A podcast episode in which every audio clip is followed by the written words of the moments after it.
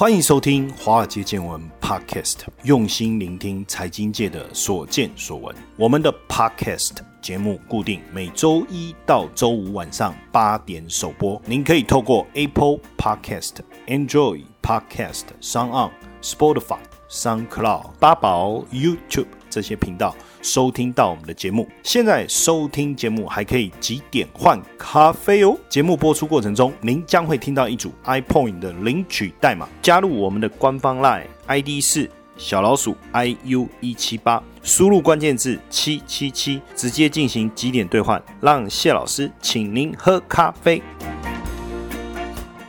最近最热门的，如果去相亲的时候，对方说他在哪里工作，你会最有兴趣跟他再聊一聊。公务人员哦，以前可能很吃香，对不对？我是医生哦，我是律师哦，以前可能吃香。那现在什么样最吃香？对方马上扑上来。你要讲说哦，我在台新银行上班，为什么？因为听说前一阵子那个乐透头奖的得主在台新银行法金部门，当然这是谣传了哈，到目前为止也是没有办法证实哦，所以大家就开玩笑说你在哪里上班？一听哦，我在台新银行啊，台新银行，这时候突然就直接扑上去了哈，因为最近股票市场很热嘛。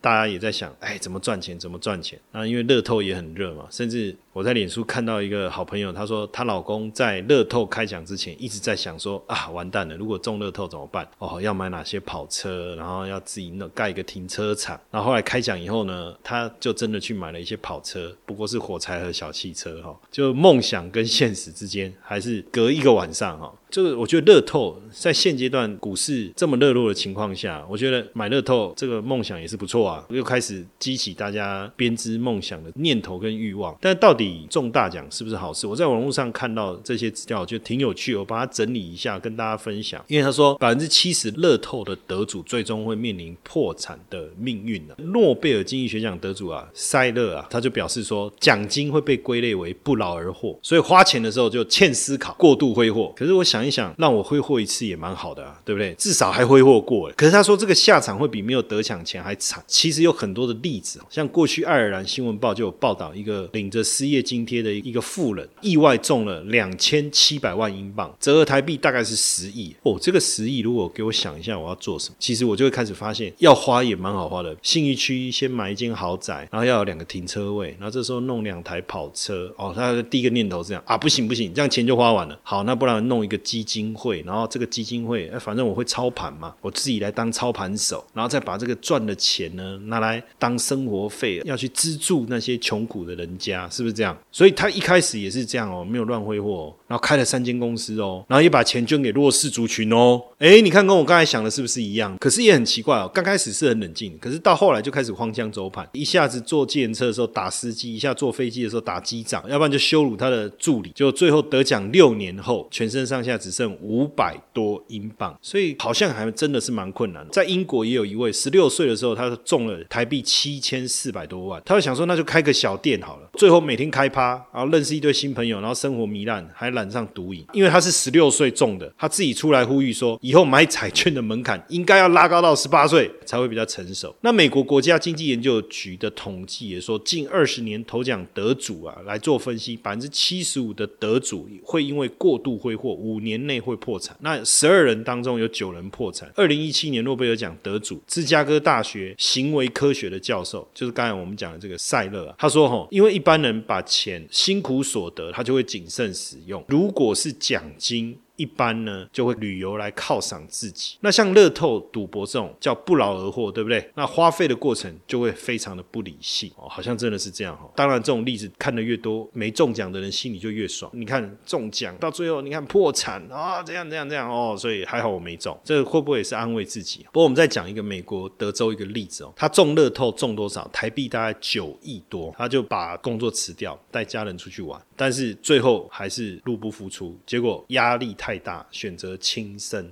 他原本是一名工人，靠着微薄的薪水来照顾妻子跟三名子女。结果呢，没想到赢得乐透大奖，拿到美金三千一百万，相当于台币九亿啊！哈，那他就想说，那我分二十五年的方式来领，他每年哦可以领三千多万台币哦。还有什么要烦恼？不用，对不对？他们就开始过着幸福美满的生活。他把工作给辞了，带家人到夏威夷度假，也买了房子跟车子，也捐了善款给教堂。麻烦就麻烦在捐款这件事，因为他一捐出去以后啊，很多人就知道，就要求他捐款，搞得他们全家人不堪其扰，一直换电话也没有用。另外一个就是生活变得奢侈，他自己也开始变得贪婪。一方面逃税，也跟彩券公司呢做了一个协议，对方说付一笔钱来换他的乐透指标，就没想到是个骗局哦，就让他生活陷入困境。然后呢，妻子跟小孩离开他以后呢，他自己就因为枪伤沉尸在房间里面。那他自己生前的时候也告诉，应该是他的财务管理的李专呐，哈，说中奖是他人生经历过最糟糕的事情。这个很奇怪，到底是怎么一回事哦？其实日本也有一个专家，他就特别的研究，因为在日本其实大家。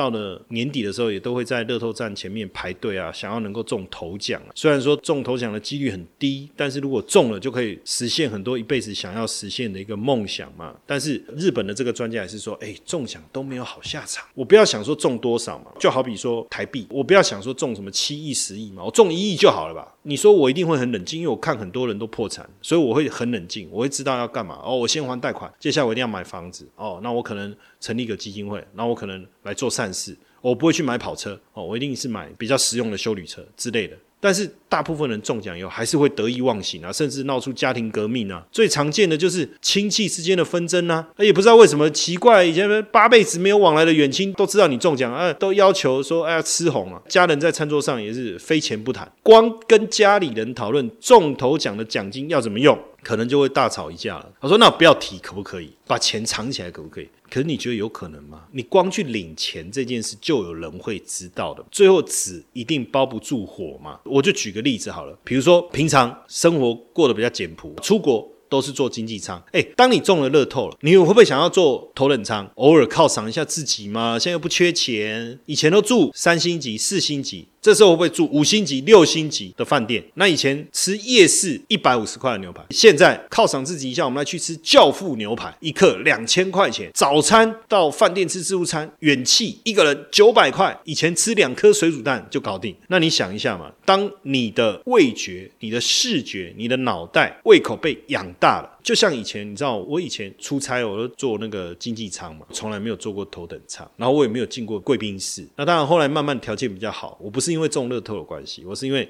慢慢条件比较好，或是我的飞行点数，信用卡不是有点数嘛？那我可以升等嘛？那我就想说，我就坐头等舱好。哎，然后你知道，我我们出差去马来西亚跟 J J 老师嘛，坦白讲，我们就是。经济舱嘛，那因为我自己有点数嘛，我就自己升等啊，我就坐头等舱啊。头等舱你知道，长龙航空就给你一张快速通关的那个 pass，先去头等舱的贵宾室嘛。那到头等舱的贵宾室，嘿，既然有顶泰丰，哎呦，在这边可以免费点，爱吃几碗就吃几碗，哇，我就吃了好几碗，吃到很胀，吃到快吐了，感觉真好。而且贵宾室里面还有哈根达斯的冰淇淋可以吃啊。那我问你哦，那下次当你没有贵宾室可以去的时候，你只能坐在外面的那个等待区等的时候，你会想要再进去一次，对吧？因为你被宠坏了。那一次我我坐头等舱，他不是给我一个快速通关的 pass 嘛？那所以到了马来西亚吉隆坡嘛，过海关的时候，我一看，看怎么人那么多啊，疯了，对不对？还好我有这个 pass，它就有一个指定专区嘛，什么商务舱、头等舱，那你就走这边，结果没人排队，啪就过关了。可是我过关以后，我等了两个小时，等那个 J J 老师从那个经营舱那边出来，我先出来干嘛？不过重点是什么？重点就是，哎，有这种服务，哎，可以这样。那你去想嘛，你以前没有享受过这个服务的时候，你不知道，你就乖乖排队，花两个小时过海关嘛。可当你享受过这个服务的时候，下一次你会不会想要忍受两个小时过海关？不会嘛？为什么中头奖的人会回不去嘛？原因就在这里啊！啊，很多人说他有钢铁般的意志力，绝对不会失控，绝对不会有问题。想一下嘛，一个平常午餐八十块的人，你到了午餐一千块的餐厅，你会怎么做？你知道我们附近开了一个烧腊店哦，他便当卖一百三哦。我一开始不知道他卖多少钱，我门一打开走进去一看，鸭腿饭一百三。我本来转头要走，可是觉得好像有点丢脸，我还是买了一个。我觉得一百块是我的极限嘛，贵了三十块我就不想再进去了。一样的嘛。那如果你平常。八十块吃午餐，你今天到自助餐店，欧式自助餐五星级餐厅，一千五百块的吃到饱餐厅，你会怎么做？不去嘛？你现在中头奖，所以你就买了一间五千万的房子。那房子买了要不要装潢？要不要买家具？衬托得起这个房子的家具，要么多花个五百万，OK 嘛？请问一下，你是不是不知不觉的就开始失去理智？那如果你今天去 Outlet，像我有时候会去 Outlet 买西装，Outlet 很便宜。看起来是这样，对不对？没有错了。像那个 J J 老师上去买那个阿玛尼的西装。嚯，吓死人！就他说哦，打一折，可是之后他就再寄那个行路给你，邀请卡给你，甚至到 VIP 室，你可以慢慢挑。请问一下，这种特权、这种尊贵的服务，一旦你享受过，你觉得真的有办法回头吗？所以为什么不止中乐透，连 NBA 球员六成退休后不到五年破产？他说没关系，我钱拿到，我都不要买奢侈品，不要去旅行，我工作也不要辞掉。可是实际上，我觉得有困难，所以这样说到底，要不要中乐透？还是要啊，对不对？中一次，让我来享受一次中乐透破产的感觉。反正我一定要想办法解决这些问题就好。那你要先看一下，你有没有这些特质。第一个，你有没有定期定额？不是定期定额买基金，是定期定额买彩券。三十一位亿万富翁，七十五趴定期定额买彩券，透过电脑选号中奖的几率比较高。但是我觉得这个还好啊，因为大部分人都是电脑选号嘛，所以感觉电脑选号中奖几率比较高。还有一个是说，要有信仰。你有没有求神拜佛？可是我觉得这好像也怪怪的，因为很多人想要中奖就求神拜佛，让他中头奖，所以他就说：“哎，因为有信仰，中奖几率比较高。”就我觉得这个也很难说了哈。但是从实际的。角度来看，明目中奖率哈，比如说要中十二亿的大乐透，中奖率其实很低，是一千四百万分之一好了。那中奖率这么低的话，那有五个人中奖，那怎么说？所以实际中奖率其实往往比我们想的再高一点。运气啊，我觉得好像也是蛮重要的哈。所以你是不是一个容易中乐透的人？就台彩公司统计，所有大小乐透、刮刮乐啊，什么头奖、二奖，全部统计啊哈，不论大小奖项，通通统计，发现中奖人有以下几个特色。所以如果你有。恭喜你，你有机会，要不要中？还是让我中一次，享受一下那个中大奖再破产的那种感觉好，然后我才能跟大家分享。我在 p a r k a s 会告诉大家说，我中头奖，然后我破产。上一次我们讲的是真的，哈，中奖的每一期都会买的比率还蛮高的哦，有三十五趴，大部分买一百块到五百块。诶，其实现在有那种所谓的微利彩。包牌八百块，我觉得还蛮有趣的。有机会再跟大家分享八百块包牌的方式是什么。他说有五成四是集中在下午或晚上购买，这个好像蛮无聊。早上一大早起来就跑去买乐透，怪怪。所以他说大部分是下午或晚上。独资者比率比较高，高达九成。电脑选号为主，占五十六趴，八成都有过中奖的经验，好像也蛮合理啊。因为我中过，我才会持续买。那你有没有以上的特征呢？啊，如果有，那代表你有机会中大奖哦。啊，等一下，第二段回来衔接。万一你中大奖，你要怎么在你的保险上面去做规划？对不对？好，如果中了大奖，啊，保险规划好，诶，或许就可以摆脱破产的命运，有没有可能？不知道。我们等下第二段回来继续跟大家聊一聊投资型保单。现在的 ETF 投资太热门了，谢老师教你如何让自己从 ETF 的新手变成行家。谢老师受邀华冈基金会邀请举办最新的 ETF 投资讲座，免费报名，只要在我们的 Line at 小老鼠 iu 一七八加入以后，输入关键字 ETF 就可以连接到报名网页，鼓励大家。邀请大家，欢迎大家一起来参加 ETF 新手变行家，躲都躲不掉啊！哈，什么叫躲都躲不掉？有时候你会发现哦，有些议题你不去理它，它还是会一直来烦你，对不对？比如说要买保险了，我要买医疗险嘛，我要买重大伤病险嘛，长照险嘛，癌症险嘛，我想要投资。哎，这时候突然跑一个投资型保单，那到底是投资还是保单？我们又搞不清楚了。对不对？就有太多名目的投资商品了，有太多的工具了，所以了解我觉得还是有必要的啦。就是说，与其躲避，还不如花一点时间好好的去了解它。所以今天呢，我们要来了解的是投资型保单到底跟我买基金有什么不一样？呃，我们投资也好，买投资型保单也好，我们通常很少人会一笔付掉。我是每个月缴三千块，信用卡扣三千，感觉不痛不痒，每个月扣，每个月扣。刚开始的时候还蛮开心的，扣了一年以后，突然有点后悔了。我们好像往往都这样，对不对？那跟定期定额买。买基金哦，我每个月买三千块买基金，三千块买基金，这两个到底有什么不同？在我们前面几集当中，任老师有跟我们讲到一个重点嘛？如果你的目的是要保障，我用投资型保单，我可以很少的钱买到保障。可是假如我不讨论保障这件事情，我到底我整个投资型保单，因为就叫投资啊，你说哎不行哦，这个会误导哦，那你帮你自己改个名字嘛，你不要叫投资型保单嘛，对不对？你就叫那个什么变额万能寿险嘛，前面任老师有提过嘛，但是好像又太难记了，在销售上，在推荐客户买进的投保的过程当中，他好像又记不起来，所以最后大家还是都讲投资型保单。那这样跟基金到底有什么不一样？不是喝的那个基金哦，是投资的基金哦，尤其是年轻朋友，他的朋友如果是银行理专，就说啊，不然你来定期定额买基金。哎，可是很奇怪哈，我一次抛两个问题哈，给我们的任任老师哈。第一个问题就是说，他为什么不直接叫我买基金？他们为什么都叫我去买投资型保单？这中间是不是有什么不要讲说不为人知的秘密了哈？是不是有什么这个行业的一些美杠？他如果说哎，投资定期定额投资啊，那为什么不干脆就叫我投资基金就好？为什么叫我买投资型保单？我们想了解的第一个问题，坏人让任老师来做，答案给他来讲。第二个问题是说，那到底投资型保单跟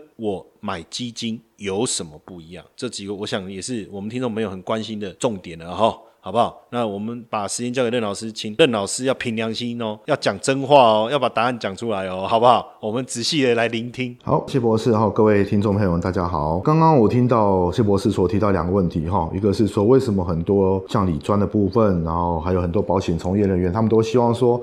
投资人这边呢，身边亲朋好友们都尽量去推投资型保单，而不推基金给他们。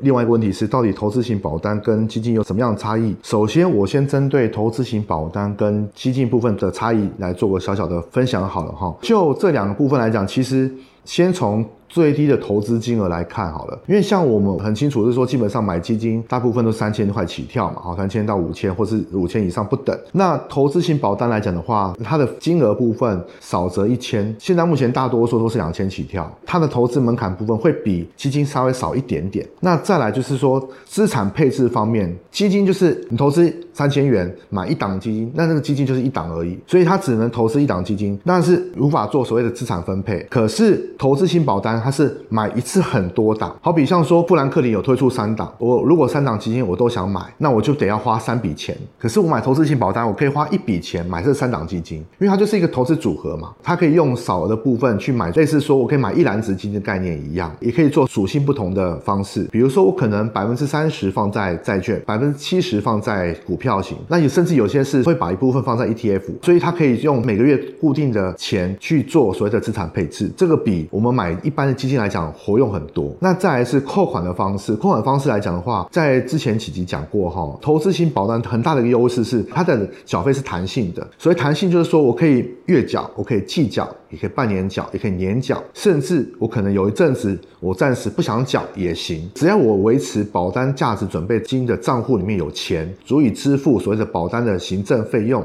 就够了。所以如果说只要保价金的准备账户里面有持续的余额，那我暂时先不缴钱行不行？行，当然可以。那再就说转换的部分，像。基金来讲好了，如果我要转一档基金，我可能就是要支付一笔手续费用。那比如说两百到五百之间不等的手续费。可是投资型保单来讲的话，它一年有时候会提供你四到六次的转换，你可以免费去做转换。比如说我可能这一档全部买股票型的，那我下一次哎发现说股票型的不好了，我可以转换成债券，可以只要在免费次数转换之内，跟你的保险业务员讲说，哎，拍谁我要转换我的投资标的，那基本上现在目前只要保单价值准备金内账户有持续。余额在的话，基本上你转换的次数，它都会让你去做四到六次转换的时间。那再来就是说。如果今天我一般买基金，我临时需要一笔钱怎么办？我可以拿基金去当铺借钱吗？去跟银行借钱吗？可以做直借吗？当然不行。那如果我需要钱怎么办？我不知道一般来讲都是把它做部分赎回，或是做全部赎回。可是投资型保单的还有一个好处是说，只要我保价金的账户里面有余额，我可以拿保单去跟保险公司做所谓的保单贷款去做直借。那到时候你的保价金余额多少钱，他就借多少。比如说借八成给你。比如说我的保价金账户里面有。大概五十万元，我需要一笔三十万，好，我就拿这个账户呢去跟保险公司做说，哎，拍谁我要做保单贷款，好，他就把三十万元借给你，当然这个钱还是得还，只是说他不需要去解除掉这个保单的契约，也不需要你去赎回这笔里面投资标的，所以这部分来说，它的活用度就是，如果当你有所谓的资金需求时候，它会比基金的活用度来的高一点。再来，很多会在乎的是税金，有些会觉得说啊，我们买基金好了，每个月三五千这样买，那我缴出去这些钱。可以节税吗？答案是不行的。那我买投资型保单可以节税吗？它可以节两种税金。第一种是说我每个月每一年都有两万四千块的列举扣除额。换句话说，我缴保费的部分，只要缴超过两万四千块钱，我都可以在我的个人所得税单的上面去写上这扣除额两万四千块。还有一个部分最好的部分在于是说，既然是投资型保单，所以一定会牵涉到所谓遗产税的问。问题可是问题是说，像一般的市面上的资讯是在三千万元以内的保险给付免遗产税这部分来讲，很多人会以为说啊，我买投资性保单就免产税，错。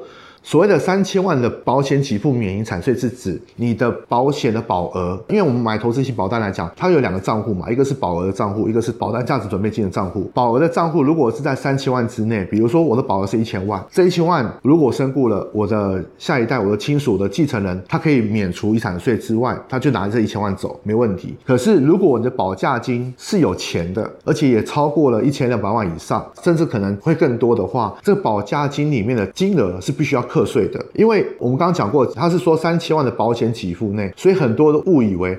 我的保价金的账户，还有我的保险金额，只要在三千万之内都可以免税。没有，不是这样子，基本上一定是分开来看。你的保险起付三千万之内不用税金，但是你的保价金超过一千六百万以上，那就得课税。可是也会再扣掉所谓的扣除额的部分，那算下税率之后，看是缴多少的税金。所以不是说全部都免税哦，是只有保险起付那部分三千万的额度内是免税的，但是你的保价金还是要课税，这部分是非常的重要。另外，因为保价金账户不算遗产的话，自然有些人会有忽略掉一点，就是说，那我可不可以变更要保人，就是做赠与，我把我的保单给我的小孩行不行？那这部分来讲也是有赠与税的问题，所以税金的问题，很多人以为说买了投资型保单就一定免遗产税，这问题是不一定的啊，是不一定，是错误的答案，是要看人情形。那基金当然算是遗产嘛，所以经济部分完全是没办法做免税的效果。所以这部分来说，刚刚所针对最低投资额啦、资产配置方式啊，然后呢它的转换方。方式啊，还有它的那个节税部分也是一样哈，节税部分的差异性就在这边，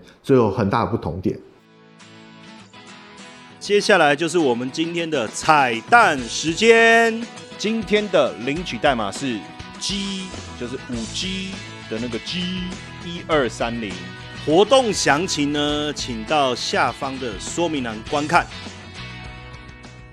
当然，就有钱人来讲，哈，会想要节税啦，哈，还有什么遗产啊、赠与这些。可是对我们的听众朋友来讲，如果你是一个小资族，或是你是一个刚毕业的年轻人哦，这样听起来，我觉得投资型保单，它在帮你一次做两件事啦。简单来讲，就是说，呃，我用一万块好了，我比较好举例，比如说一万块钱，那你一万块买基金。好，你就是买基金，那你想要有一些些保障，或者说医疗险什么的，你还要另外再花钱。但假的是我今天是买的是投资型保单，那我缴了这一万块。他可能七千块去帮我做投资，这三千块呢，他就帮我去规划一个保险的部分，等于我可以用一笔钱有两种享受啦，就很像套餐啦，哈，那个牛猪双冻，就如果你吃牛肉饭就只有牛肉，那就是基金嘛。但是如果我点那个牛猪双冻，我就一次享有两种口味，这样子的一个概念，所以变成应该是说，当大家开始投资或是买这个投资型保单以后，你就必须要自己去有一个认知啊，就是你的钱不是全部进投资。它是多少比例进投资？当你要去计算你投资的收益累积有多少时候，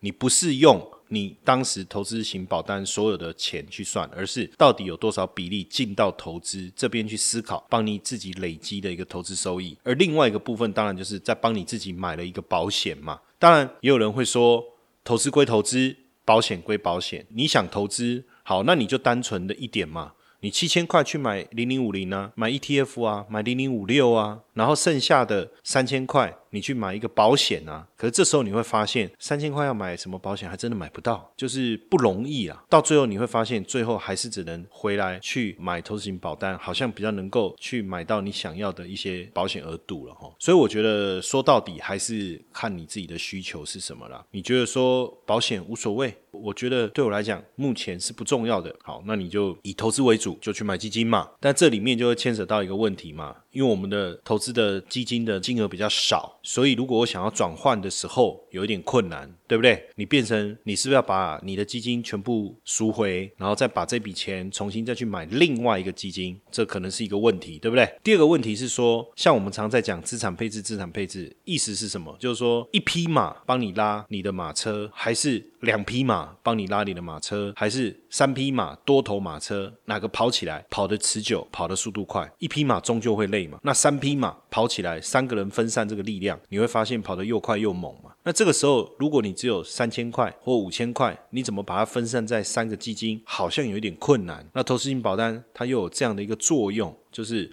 你可以把资金做一个分配上面的一个分散。当然，我我还是强调，就是说投资归投资，保险归保险，你想清楚。那我的投资型保单。可以用比较少的资金去帮我得到比较高额的保障，所以我还是把它当成一种保险、一种保障。我运用的只是投资型保单它这种高杠杆的特性，去帮我自己买一个保障。但是如果你真的想要存钱，想要帮自己存一点钱，说实在的，你可以去存风险比较低的基金，也是一个方法了哈。当然，今天节目当中这个任老师讲了几个非常重要的点哦，就是其实投资型保单有一些非常重要的一些特性，可能是目前。前有些听众朋友他不需要的需求，但是对某些我们听众朋友来讲，他是很需要的需求。你去想哦，你用一千万去买基金，然后呢，你要用你自己的名字买，还是用小朋友的名字买？你用小朋友的名字买，请问一下，小朋友的钱从哪里来的？好，那你只能用你的名字买喽。那就万一有什么状况？